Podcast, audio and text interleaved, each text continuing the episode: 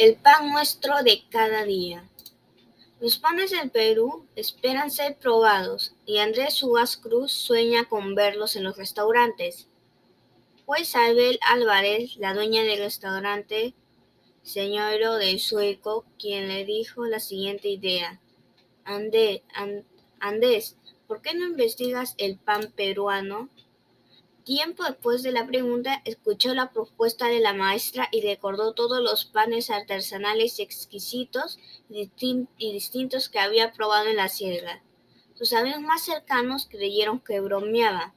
¿Cómo, es el pan peruano? Ay, Andrés, estás loco. Vas a viajar y encontrarás solo pan francés y alguno de otro pan campesino, decían sus amigos. Andrés sonrió. Sabía que la ignorancia siempre es os pero ni él mismo tenía la certeza de toda la variedad que encontraría. Oropesa en el Cusco y Sepción del Valle, del Valle de Mantaro se disputan el título de capitán peruana del pan.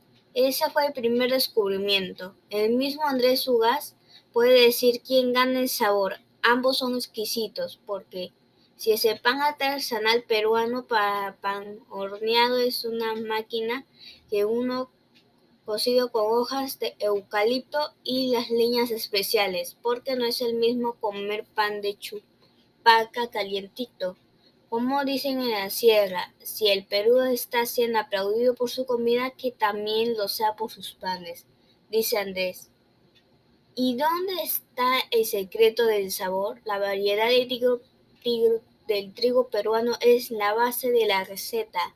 Ahí están los tipos, andino, gavillán, ollanta y aurora. Piura, Ica, Cajamarca, Cusco, Huancayo, Ayacucho, Cerro de Pascua, Purímac, Arequipa, Huaraz y Mayobamba son algunos lugares que Andrés visitó para probar sus panes.